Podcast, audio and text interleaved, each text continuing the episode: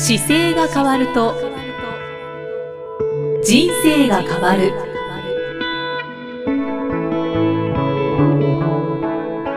こんにちは、生きみえです。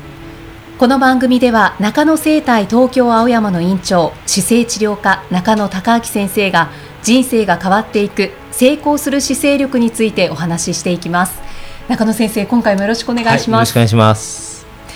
さて今回は、はい、中野先生が帰ってこられて最初の収録となります、はい、ちょっとあのお聞きいただいている方々にはタイムラグがあるんですけれども、ご了承ください。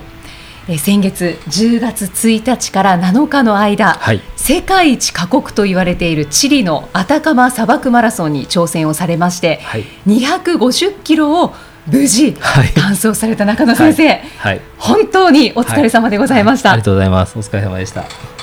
焼けてますね。そうですね。はい。だいぶ焼けてらっしゃいますが、あの標高3200メートルのアタカマ砂漠で、はい、日中は40度ですよね、はい、そして夜は5度ぐらいまで下がる。そうですね。でも氷点下ぐらいになってましたね、えー、もう凍ってる時があって。本当ですか？シュラフの隅っこがこう凍凍ってるような時も恐ろしいですね。はい。そんなもう日中と夜の気温差の中、はい、1週間分の衣食住、十数キロを背負って、はい、これ正確には何キロぐらいだったんですか？正確にはですね僕持ったのは、えーと、お水がなくて9.5キロだったんですよ、はい、でもお水は必須ですよね。でそれにお水をボトルにまあ入れて2.5キロ入れるんですけど、はい、2.5キロ入れて足した数なんでだから12キロですかね。一番最大で。そこから減ってくるっていう食べた分だけ。ああそうですね、はい。わあじゃあ一番最初は12キロを背負って、はい、はい、そこからですね。で毎日フルマラソン以上の走りをするわけですよね。そうですね。42.195キロ以上。そう46キロぐらいの時もあれば、はい、えー、と44キロだったりあと36キロだったりちょっとその状況によってバラバラなんですけどね。うんもうそのような大会で、中野先生は42時間38分22秒、はい。そして世界22位、はい、日本人では 2位という順位でゴールされたということで、はい、これを見たときに、はい、わあ2が並んでるって思いました。ね、本当ですよね。2が並んでますね。ね語呂のいい感じですね。はい、あの42時間38分22秒は、はい、プとの差はどのか？なりあります。13時間ぐらいあると思いますね。一番本当にトップの方は28とか29時間ぐらいで上がってくるので。すごいですね。何回も挑戦されてるんですかね？えっとね基本的にはもっと走力があるってよく言うんですけど、はい、ラランナーとしての力がもともとある方が上位に結構いるので。なるほど。でトレイルランニングとかで走った時に本当に上位にな方が、うん、あのこの大会挑戦すると本当にその30時間ぐらいのところで多分入ってくるんだと思いますね。そうなんですね本当にもうアスリートのような感じなんですかね。トップ選手はやっぱり僕大体その僕の今回の成績は、まあ、たまたま多分日本人で強い方が少なかったんですけど、あのちょうど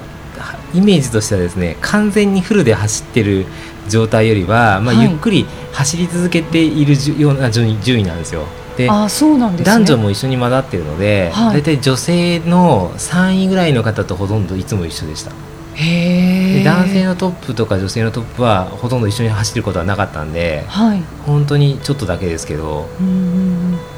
まあ、世界22位で日本人では2位なので、はい、まあ、この数字を聞くだけでも、はい、もう上位の方なんだろうなっそうですね。100人ぐらいが参加しているので、まあ、100人中の22番なんでかなり上位は上位でしたね。そうですね、はい、気づいたらその成績だったんですよ。もともと分からなくて。あそうなんですね、日本人では？日本人は15名ぐらいいて。少なかったんですね。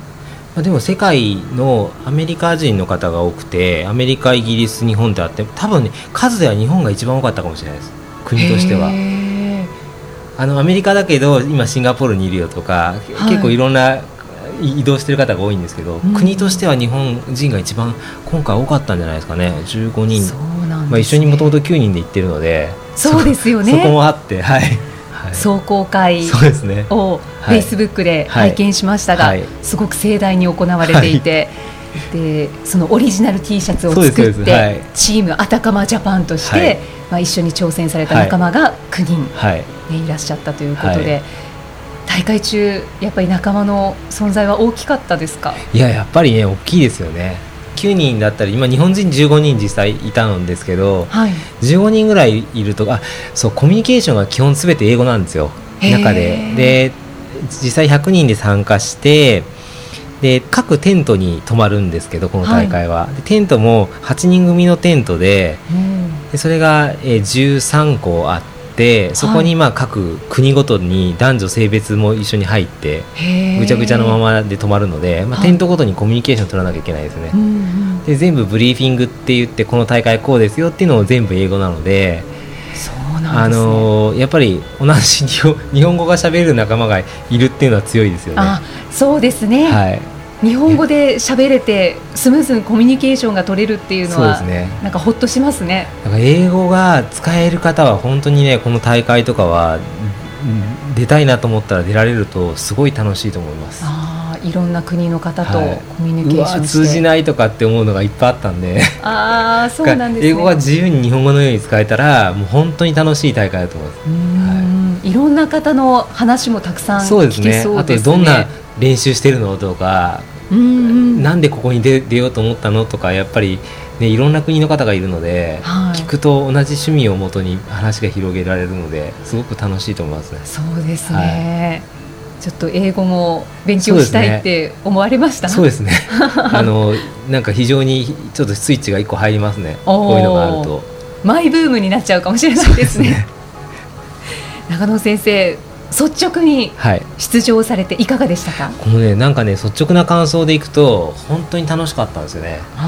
であの今回は、まあ、ちょっと砂漠が2回目っていうこともあって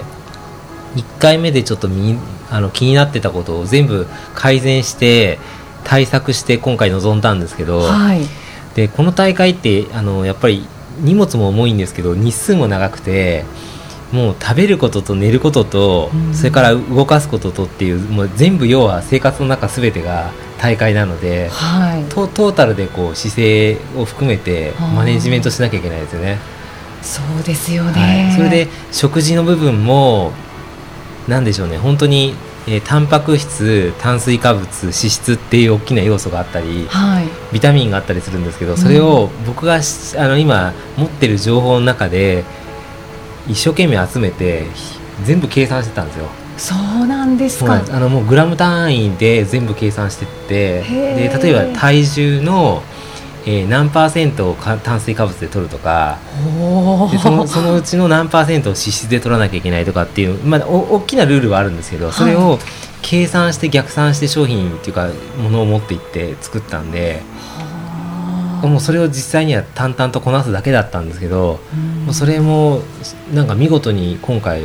成績に比例してやっぱり体調としてはすごい良かったので。そうなんですね。そうなんですよ。だから食事は本当見事にあの僕にはぴったりでしたね。であと寝るのももともと得意なんですけど、ね、寝るのもですねその0度と40度とかって差があるので、はい、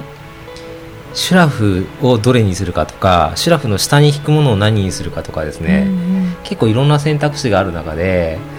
まあ、当然あったかいものを持っていけば重くなるんですけどそれをどういうふうにバランス取るかっていうのも、はい、あのすごくちょうどいいのにやっぱり今回出会えて非常に良かったなというのがあって。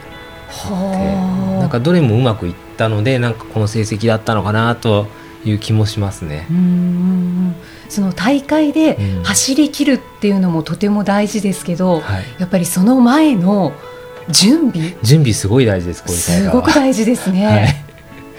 じゃあそんな工夫をたくさんされたんですね、はい、そうですね今回は本当にそこがいろいろ準備してて。あとは体作りですよね。体作りそうですね。体作りはやっぱり長年一緒にあの参加してた方とも喋ってたんですけどやっぱり、基本的な体の持っている、まあ、体幹の力とかがあった方がやっぱり荷物持った時走りやすいので、はい。まあ、そういうトレーニングを結構ここ数年やってたんですけどやっぱりそれはすごく良くてあと標高3000メートルほどの、はい、高さに高さで走るので、はい、そのコーチトレーニング。そうですね、気圧を低くして、トレーニングよくされてましたよね。そうです。酸素が少ないところでねやってトレーニングして。